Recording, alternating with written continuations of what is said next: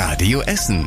Der Tag in fünf Minuten. Am 10. August mit Stefan Weisemann. Guten Abend, schön, dass ihr mit dabei seid. Boah, was für ein Tag heute. Bomben, Bahnstreik, Beratungen zu Corona-Regeln. Wir dröseln das Ganze für euch wie gewohnt in den nächsten Minuten nochmal auf und starten in Rüttenscheid, denn da sind heute gleich zwei Bomben auf einmal gefunden worden.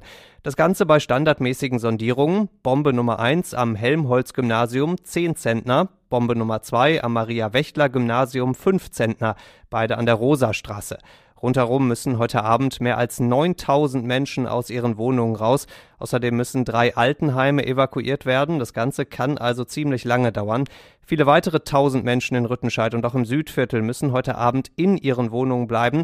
In den Restaurants auf der Rue dürfen die Gäste später eine Zeit lang nicht raus. Da haben aber auch zum Beispiel Pizzerien schon zugemacht.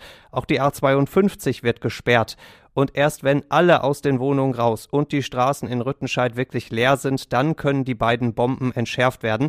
Und da kommt mal wieder Entschärfer Frank Stommel ins Spiel. Der war ja gestern schon bei uns für die Bombe in Kupferdreh, heute also zweimal Rüttenscheid. Wir sind hier natürlich in Essen viel aktiv und dementsprechend sag mal, sieht man sich öfter. Ist, ist so. Also wir freuen uns natürlich, dass wir Frank Stommel sehen, aber ehrlich gesagt, allzu oft muss das auch nicht sein. Wann die Bomben heute Abend entschärft werden, das kann keiner sagen. Sobald es soweit ist, sagen wir euch das natürlich im Radio bei Radio Essen und einen Live-Ticker zur doppelten Bombenentschärfung in Rüttenscheid gibt's auf radioessen.de. K.O. für kostenlose Corona-Tests haben Bund und Länder heute beschlossen. Ab dem 11. Oktober muss man den Test bezahlen, außer man kann sich nicht impfen lassen. Heißt also, wer schwanger ist oder schwerbehindert zum Beispiel, bekommt den Test weiter kostenlos. Alle, die sich nicht impfen lassen wollen, müssen dagegen ab Mitte Oktober zahlen. Zumindest wenn sie weiter beim Leben mitmachen wollen, denn Bund und Länder sagen heute auch, im Restaurant, im Fitnessstudio, im Kino, beim Friseur, im Hotel, überall dürfen ab übernächster Woche spätestens nur noch die 3G rein, heißt also geimpfte, Genesene und Getestete.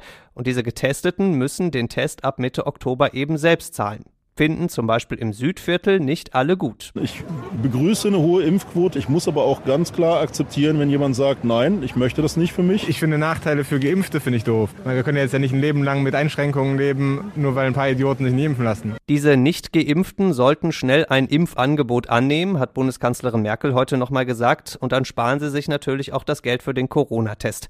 Für die Corona-Regeln bleibt erstmal die Inzidenz entscheidend. Auch das eine Entscheidung von heute.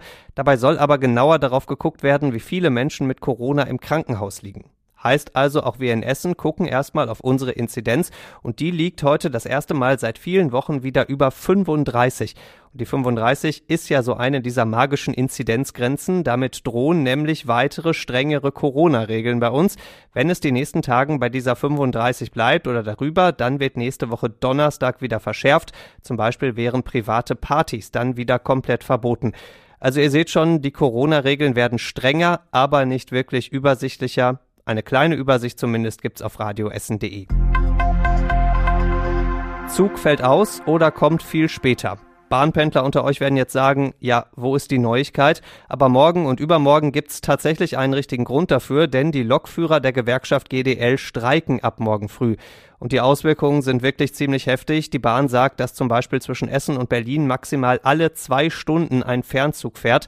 Zu den S-Bahnen oder den REs kann sie gar nichts sagen, nur so viel, man muss vor der Fahrt gucken, ob der eigene Zug fährt oder nicht. Wir wünschen allen Bahnbenutzern schon jetzt viele Nerven oder morgen und übermorgen einfach mal ein Auto. Laschet den Wahlkampf weitergehen, heißt es bei uns in Essen Anfang September, denn dann kommt CDU-Chef und Kanzlerkandidat und NRW-Ministerpräsident und so weiter Armin Laschet zu uns. Der spricht beim politischen Forum Ruhr in der Philharmonie im Südviertel.